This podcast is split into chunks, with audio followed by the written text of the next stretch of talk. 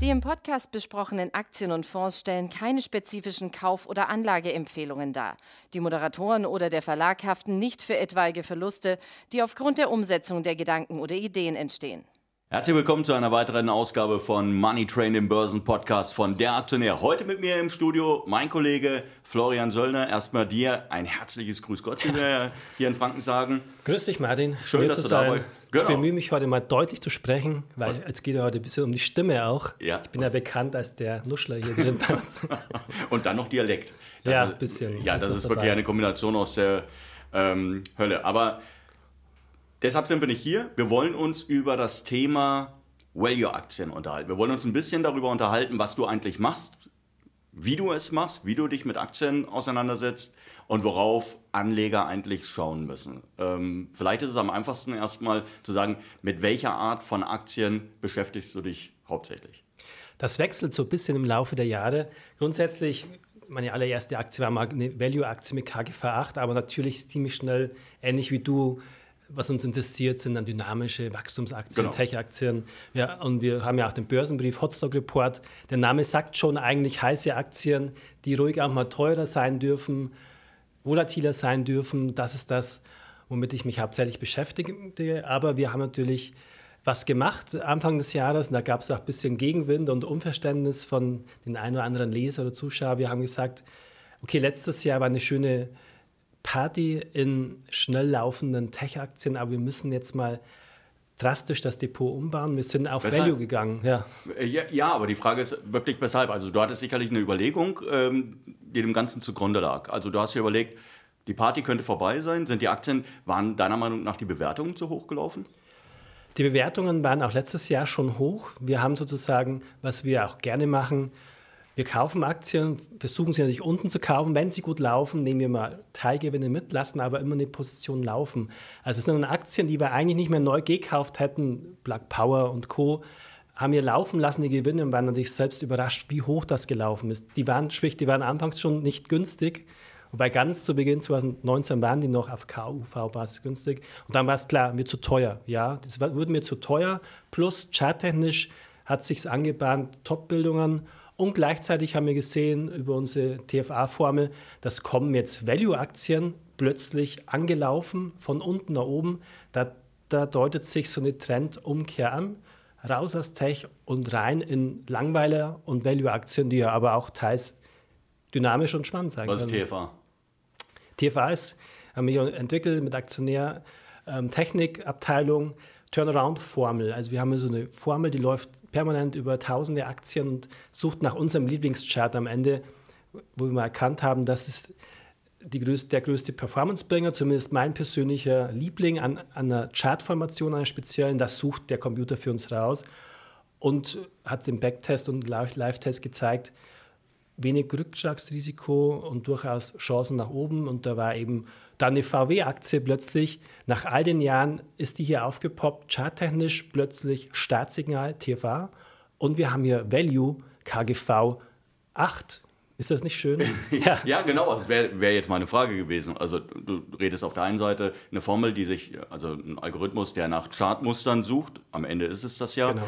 Und äh, der halt ein Signal gibt, okay, jetzt ist irgendeine bestimmte Formation, so wie ich es mir immer vorstelle. Und ähm, dann poppen die Aktien auf. Das hat aber nichts mit Value zu tun. Das eine ist Charttechnik, das andere genau. Value. Was ist Value? Gut, Value, die große Frage ist ja, Warren Buffett steht dafür, sein Mentor Graham hat das insofern entwickelt. Da geht es darum, am Ende will ich was günstig kaufen.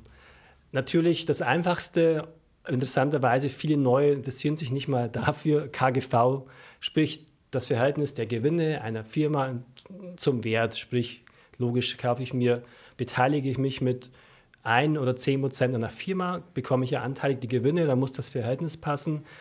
Das Ähnliche ist es ja bei Immobilien, da will ich Früher gab es das Zehnfache an Jahresmieteinkommen, hat man gezahlt. Ähnlich ist es bei Aktien. Insofern sollte man beim KGV schon gucken. KGV unter 10 ist sehr, sehr günstig. Das hat man die letzten Jahre nicht mehr viel gesehen. Bei Autoaktien war es noch so. Und wir sehen natürlich im Gesamtmarkt, das KGV, das Multiple ist natürlich schon gestiegen. Im DAX beispielsweise historisch im Schnitt bei 13, jetzt bei 16.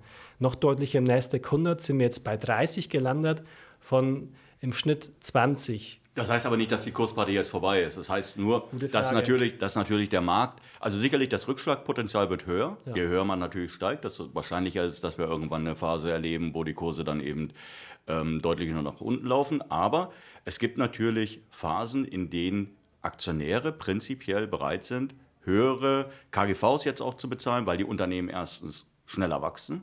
Und du auf der anderen Seite, darf man ja auch nicht vergessen, wir seit zehn Jahren ein nicht mehr vorhandenes Zinsniveau haben, annähernd.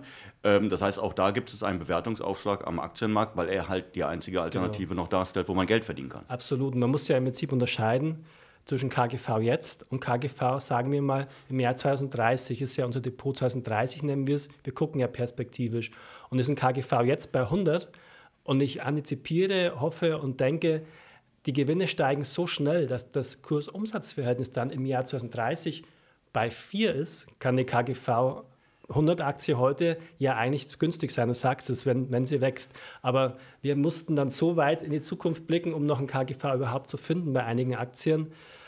Ähm, Wasserstoff ist ein Thema, wo man dann natürlich davon ausgehen musste, das muss jetzt mal korrigieren und das wird einfach, das ist zu viel eingepreist, genau. Genau, also es ist dann auf jeden Fall jede Menge Zukunftsmusik mit drin. Dann kommen natürlich das kennen wir, wir sind beide lang genug an der Börse. Wenn die Kurse nach oben laufen, dann gibt es natürlich sehr viele Leute, die immer weiter die Kurse antreiben, indem sie sagen, ähm, das wird weiter steigen, es wird weiter steigen. Es hat dann selten noch was mit dem Unternehmen selbst zu tun. Mit deinem Value-Ansatz äh, umgehst du dieses Risiko?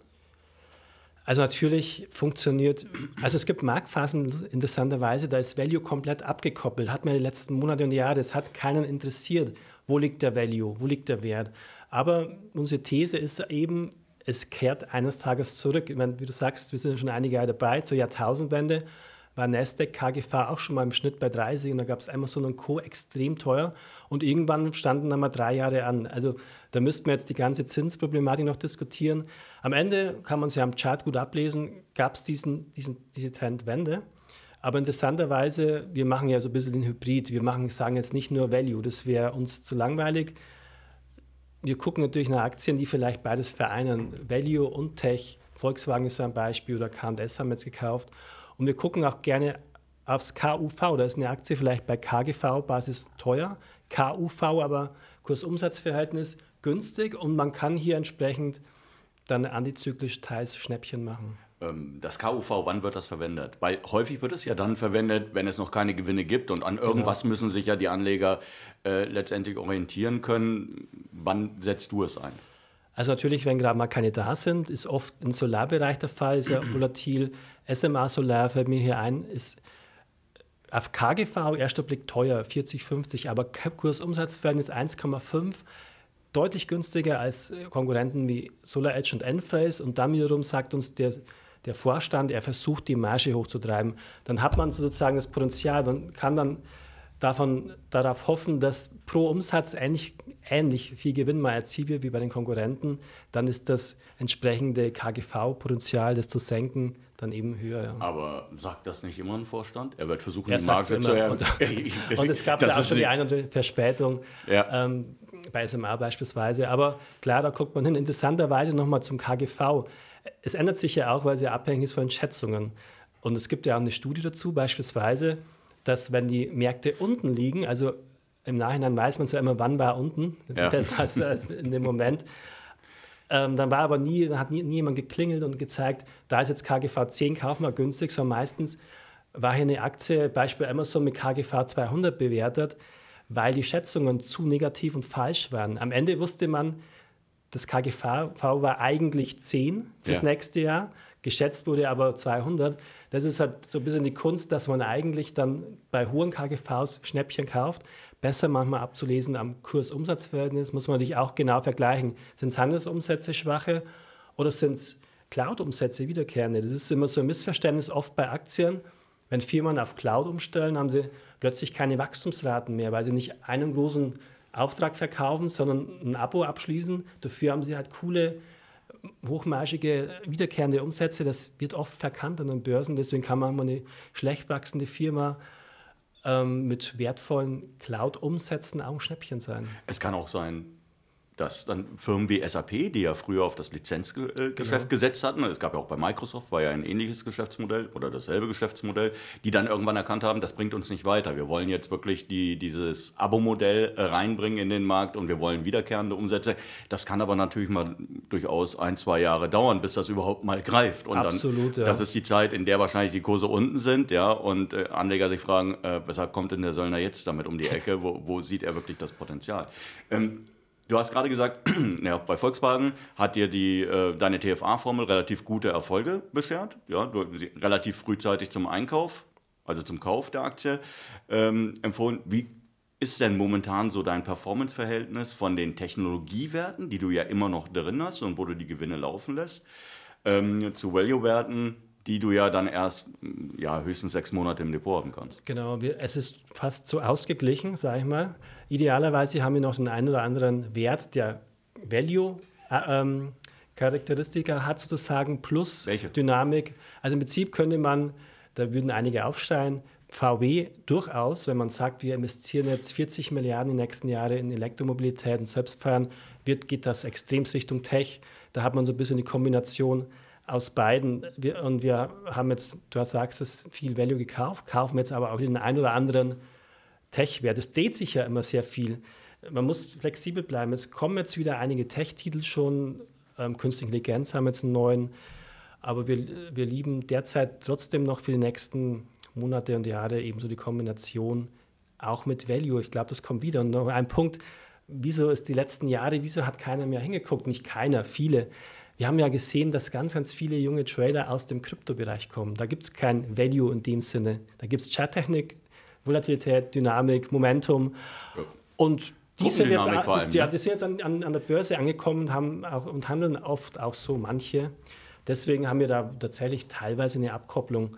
Aber so, ich hoffe, dass die ganzen Neuen jetzt viel Spaß haben. Die haben ja oft ein gutes Gespür für die Märkte, haben viel Mut, machen vielleicht auch viele Startgewinne, aber sie trotzdem mal in einer ruhigen Minute, vielleicht im Sommer jetzt im Urlaub, vielleicht auch von, der, von uns mal von der Börse ein Buch kaufen und sich es mal angucken, Gut, Wie, da können wir da auch einen Haken hintermachen, haben wir auch noch ja, den Kollegen aus der, der aus der Buchabteilung ein bisschen Zeit gegeben. Weil am Ende, ganz kurz noch, am Ende ist es nämlich in der jetzigen, in manchen Marktphasen egal, wie ist der Value. Aber Warren Buffett ist so reich geworden, weil er, wenn es gekracht hat und wenn alles nach unten gestürzt ist, wusste, was er im Depot hat. Der ist da dann nicht panisch verkauft, sondern er wusste genau, diese Firma zahlt sich in zehn Jahren mit den eigenen Gewinnen ab, weil Value-Aktie und dann hat er auch den Mut zu kaufen. Daher durchaus auch mal mit Value befassen.